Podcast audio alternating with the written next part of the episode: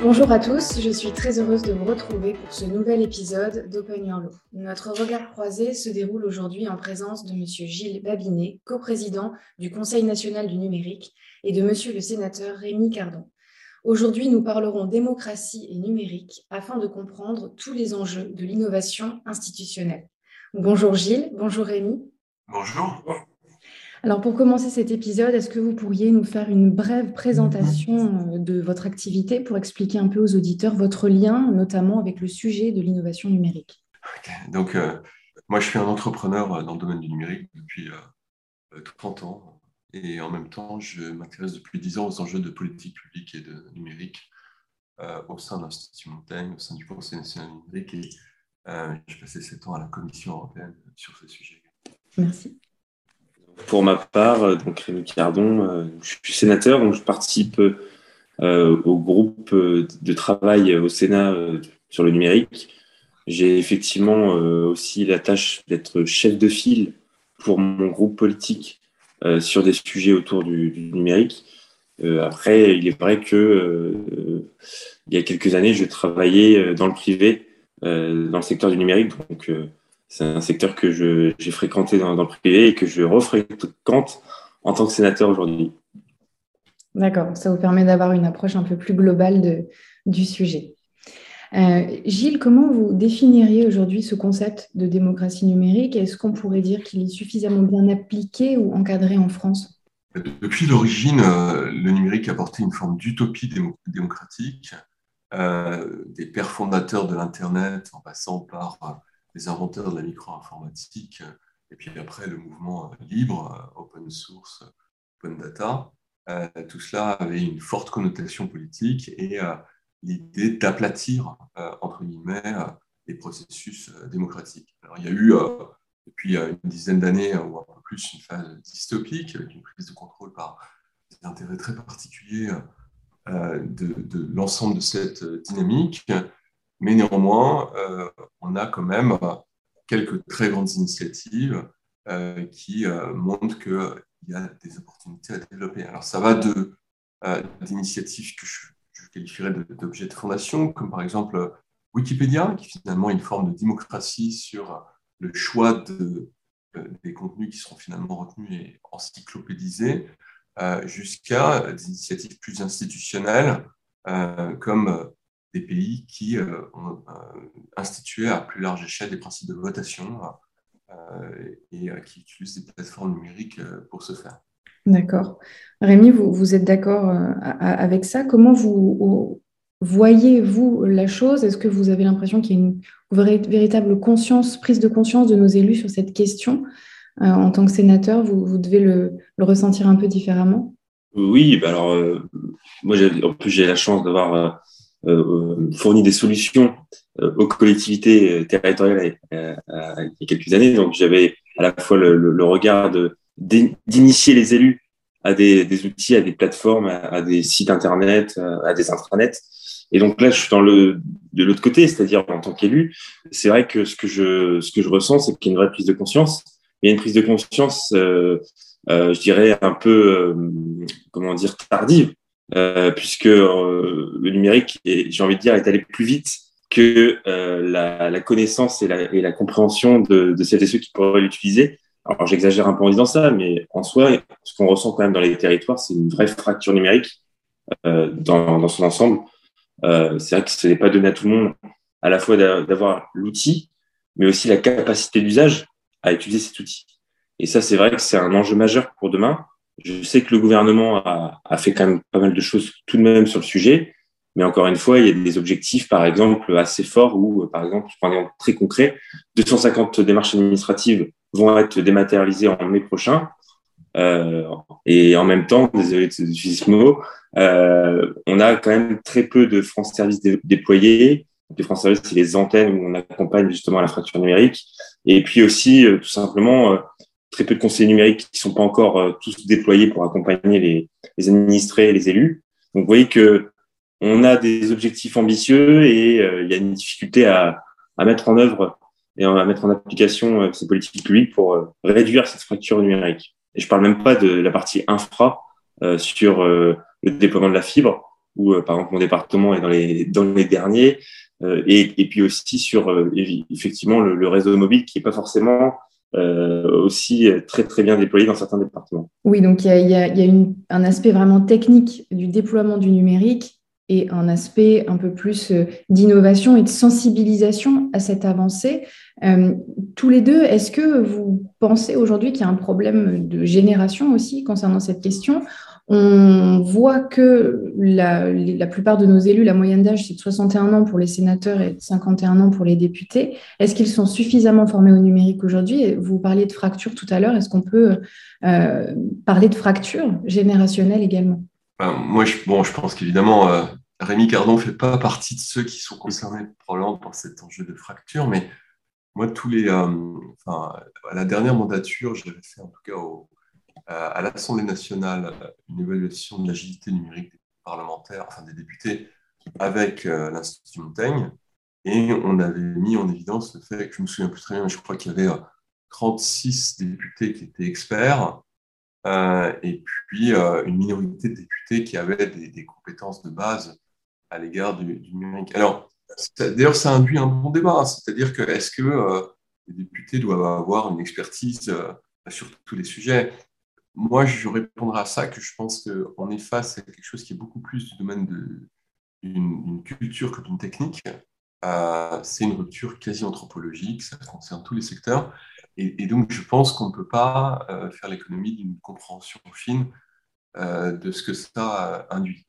Euh, donc, effectivement, on n'a pas cette expertise. Je pense que je pourrais d'ailleurs, cette accusation très directe, elle pourrait être également portée sur l'exécutif, sur l'administration.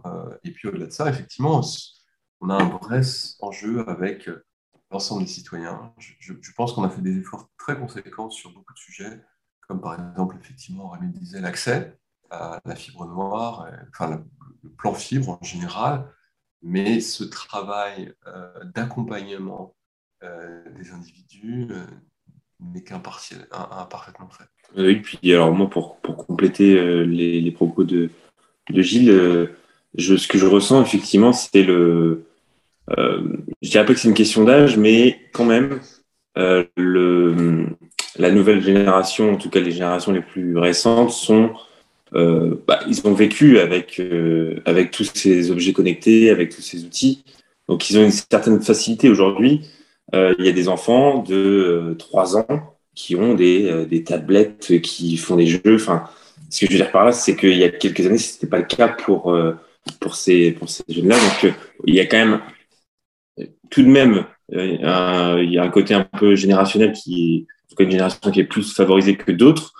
Mais encore une fois, c'est à relativiser puisque ces mêmes jeunes-là aussi euh, euh, ont un niveau de compétence qui est peut-être restreint juste aux réseaux sociaux, en tout cas à la, compréhension du fonctionnement des réseaux sociaux et pas à, la bureautique, enfin tout ça. Donc, tout ça est à relativiser aussi parce que ça dépend qu'est-ce qu'on quand on dit on maîtrise euh, les outils euh, numériques, dans les CV d'ailleurs, on voit souvent euh, pack office, etc., etc. Bon, on voit qu'après dans la dans la mise en œuvre, dans dans l'activité du travail, c'est pas forcément maîtrisé. Donc il y a il y a aussi, je pense, des gros efforts à faire dans l'éducation nationale et dans l'enseignement supérieur, où je pense que le, le numérique, l'informatif, peu importe comment on l'appelle, devienne une, une matière forte euh, avec qui a toute son importance, puisqu'on voit que derrière, euh, dans les activités professionnelles, c'est euh, devenu essentiel. donc, je pense qu'en tout cas, il faut mettre les moyens pour qu'il n'y ait pas de, des inégalités qui se creusent à l'école, parce qu'après, ça, fait, a des sacrées conséquences à l'enseignement supérieur et puis et, dans, et dans le monde professionnel. Il y a un enjeu majeur sur la partie éducation et puis aussi les fractures territoriales. Certains territoires sont plus euh, favorisés que d'autres. Il faut quand même tout de même le dire. Merci. J'allais vous demander ensuite comment euh, améliorer l'accès à la démocratie numérique, donc vous venez en, partie d'y répondre, et comment aussi renforcer la digitalisation des institutions. Quel type d'action on pourrait mettre en œuvre? Oui, alors moi j'ai beaucoup travaillé sur ce sujet, hein. j'ai écrit un livre là-dessus, effectivement. Euh, je pense que il y a, d'abord, avant de rentrer directement dans la technologie, il y a un sujet institutionnel. C'est-à-dire, est-ce que face à la rupture forte que je décrivais tout à l'heure, on, garde les institutions telles qu'elles sont, on ne bouge pas Personnellement, je pense qu'il y a une nouvelle vague de décentralisation à, induire. Euh, je pense que ça permet d'être plus proche du terrain, plus proche des citoyens, et notamment ces sujets d'inclusion numérique euh, pourraient probablement être mieux traités. Aujourd'hui, la, logique, c'est une logique, il y a une impulsion de l'État euh, qui a développé notamment des, chèques numériques qui permettent de former les citoyens. Alors évidemment, c'est relayé par les opérateurs locaux, mais, je pense que si les, échelons territoriaux locaux avaient plus la main, et eh bien sans doute euh, on aurait euh, une plus grande efficacité de ce type de dynamique. En tout cas, c'est ce que moi j'ai observé à, l'étranger. Euh, et d'une façon générale, je pense que c'est relativement souhaitable en France sur un certain nombre de, sujets qui sont périphériques au, au numérique. L'autre aspect, c'est, je crois, d'avoir de la continuité dans les politiques qui sont liées à l'inclusion numérique. C'est-à-dire que on a eu un certain nombre de discontinuités à cet égard. Euh, on avait, euh, il y a une quinzaine d'années, mis en place ce qu'on appelait les cyberbas, c'était des, structures de formation euh, territoriale qui étaient portées par la Caisse des dépôts. Et puis, ce dispositif qui avait fait ses preuves a été abandonné pour des raisons que j'ai jamais pu vraiment expliquer. Il y a eu un rapport de la Cour des comptes qui n'était pas forcément défavorable. Et il a fallu des années avant de commencer à recréer un dispositif. Alors qu'on voyait se creuser euh, finalement les, écarts en matière d'inclusion numérique euh, année après année. Euh, et donc, pour avoir suivi ce sujet d'assez près, je dois dire que je n'ai jamais compris pourquoi est-ce que voilà, on était resté dans une période de latence comme ça aussi significative. Et puis, il y a effectivement un enjeu qui, à mon avis, est premier, c'est-à-dire qu'actuellement, on est en train de numériser tous les services publics, mais on ne repense pas l'action publique. Et donc, on se retrouve à avoir des processus qui étaient complexes, bureaucratiques sur le plan physique, et on déporte ces processus en ligne. Et donc, vous avez toujours ce qu'on appelle un enjeu de formulaire non pré-rempli. Vous devez aller chercher euh, une information dans une autre administration. Et euh, par rapport à ce que vous observez dans d'autres pays, je pense à, aux pays scandinaves évidemment, mais aussi à, l'Espagne qui a fait de très gros progrès à cet égard, mais l'administré a toujours ce sentiment d'être face à une machine bureaucratique extrêmement lourde. Et, là, je, crois que voilà, on, est euh, vraiment dans le dur par rapport à un des problèmes fondamentaux de l'État qui n'arrive pas à repenser euh, avec une logique qui est celle non plus de l'administration, mais celle de l'administré, euh, son action. Oui, je rejoins effectivement les, propos aussi euh, sur la partie de la transformation de l'action publique. J'ai vécu moi-même en étant professionnel à une époque sur la façon de d'essayer de, de, faire, de construire ces fameux formulaires, de construire un peu toute la bureaucratie euh, euh, en, en, format numérique, en, en front office. Et, ça, pour le coup, euh, ce qui manque, en tout cas aux collectivités, à l'État, c'est peut-être aussi, nous, on leur expliquait qu'il faut mettre, en, en, mettre en place des tests utilisateurs, des, des travailler un peu la partie ergonomie, etc. eux, ils sont parfois, par méconnaissance, sont un peu trop sur la, la partie design euh, de, du site pour qu'il soit beau, etc. Bon, très bien, mais en soi, il y a une vraie partie euh, importante qui est parfois oubliée. C'est la partie voilà UX euh, appelée sur la, partie ergonomie qui est essentielle et, et, et, malgré tout les, les, les, process sont à construire aussi avec les avec les agents. C'est-à-dire que celles et ceux qui traitent les, les, dossiers doivent aussi construire euh, ce, ce, enfin, ce formulaire en question ou autre. Parce que c'est aussi l'enjeu majeur qu'on avait aussi dans, quand on, travaillait euh, avec des collectivités, c'est la difficulté à leur faire comprendre que tout le monde doit se mettre autour de la table, tout le monde doit, en tout cas une majeure partie, doit travailler sur l'arborescence, sur euh, tout le monde doit tester aussi, euh, faire des tests utilisateurs, etc. Donc c'était d'impliquer celles et ceux qui allaient travailler sur les, comment dire, les, formulaires derrière, enfin les, dossiers à construire. Et ça, c'était essentiel. Et donc, d'embarquer tout le monde dans cette transition numérique, c'est parfois compliqué. et parce que dans, dans la collectivité ou dans le, ministère, il y, a, parfois des, des agents qui ne sont pas prêts. Euh, donc, il faut les accompagner au changement euh, avec des formations. Euh, je disais qu'il fallait parfois passer plus de temps à la formation et à embarquer les agents plutôt que mettre de l'argent sur des, des, touches de design ou autre. C'est pas ça qui fait la, le, la qualité du, du, du, produit à la fin c'est ce qu'on, le message qu'on, qu'on essayait de faire passer, c'était euh, vaut mieux euh, quelque chose de modeste d'un point de vue design, mais au moins qui est largement utilisé. Et donc c'est ça qu'il faut euh, aussi faire comprendre, c'est que il y a aussi un enjeu majeur là-dessus. Et puis sur le, la partie démocratique, ce qui est énorme, enfin c'est hyper intéressant, c'est que sur des, euh, il y a plein de choses qui se construisent, hein, que ce soit des budgets participatifs, des financements participatifs. on arrive plus facilement à embarquer euh, les administrés dans des projets euh, ou même consulter sur des projets d'urbanisme, etc., etc. Donc c'est quand même assez intéressant euh, de, de, de, pouvoir utiliser le, le, numérique pour pour ça.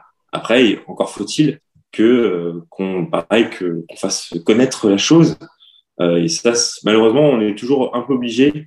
Euh, en tout cas, moi, dans ma commune, euh, j'ai, on a, on a une newsletter qui fonctionne avec plus de 800 ou 900 abonnés sur sur 4000 habitants. Mais c'est pareil, on a dû on a dû distribuer des, des papiers pour expliquer la démarche parce que tous les publics ne voilà se, se branchent pas facilement.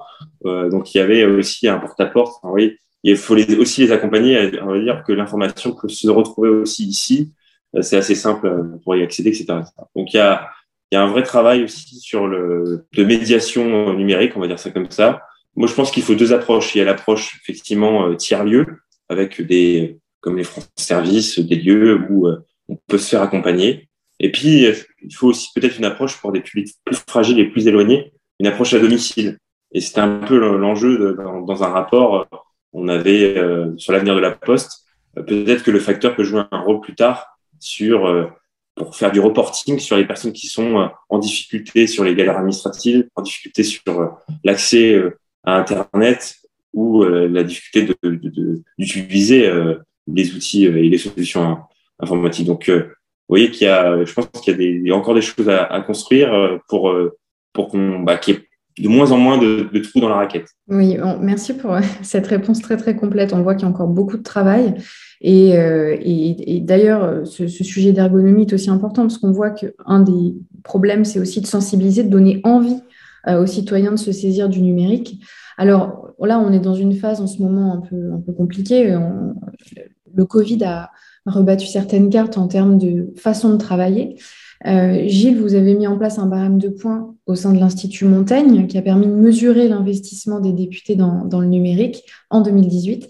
Est-ce que vous avez constaté une évolution depuis euh, Est-ce qu'on pourrait dire qu'il y a un changement des méthodes de travail qui a forcément favorisé une approche nouvelle euh, du numérique? C'est vraiment une bonne question parce que je pense que le, il y a vraiment un enjeu culturel d'appropriation. C'est-à-dire que, OK, le numérique est partout, il y a plein de choses qui sont développées au sein de l'État, au sein de la fonction publique au sens large, euh, qui est numérique. Mais, mais, je pense que les fondamentaux, et notamment euh, les modèles organisationnels, euh, ce qu'on appelle par exemple l'agile, l'autonomie, les sprints, etc., ces notions de design thinking qui permettent justement de résoudre plus facilement enfin de prendre en compte plus facilement les, les idérata des citoyens, eh bien ça, ça n'existe que très peu. Euh, et je pense que ça procède quand même beaucoup d'une logique très française, qui est la notion de verticalité, euh, de centralité.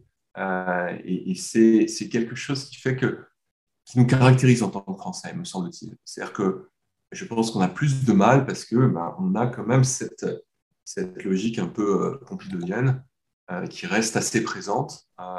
Et c'est pour ça d'ailleurs que je fais un lien avec la notion de décentralisation. C'est-à-dire qu'à un moment, si on veut avoir une proximité plus importante avec les, citoyens, les administrés et citoyens, eh bien, il faut traduire ça sur le champ politique. Et, je pense que les grandes difficultés qu'on rencontre actuellement avec des critiques très marquées à l'égard de la numérisation des services publics, elles procèdent largement de ce fait. Donc, à, tous les échelons, il y a euh, effectivement un élément euh, culturel français fort, qui est quand même cette fois dans euh, l'idée que la verticalité, l'interventionnisme de l'État était finalement salutaire. Et ce, oui, pour certains sujets, ça fonctionne et il faut sans doute des, des logiques coordonnées à une échelle nationale. Mais je pense que dans le cas du numérique, on manque de proximité euh, et je ne vois pas cette évolution se faire à l'échelle où elle devrait se faire. D'accord, donc euh, ça va dans le sens de ce que je souhaite vous demander un petit peu en, conclusion de, cet épisode et qui est très important, c'est est-ce que vous pensez tout d'abord que les citoyens soient prêts à ce changement numérique et surtout, est-ce que cette qu'est-ce que cette innovation numérique, elle pourrait changer dans le rapport élu-citoyen selon vous? Et ça s'adresse à tous les deux.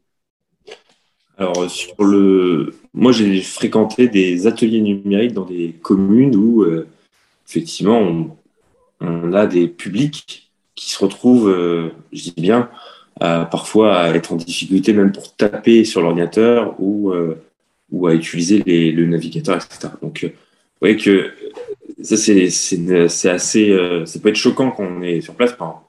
moi, ça, effectivement, ça m'a surpris que c'était à ce point-là. Mais en réalité, euh, ça existe. Il y a des publics qui sont vraiment en grande difficulté.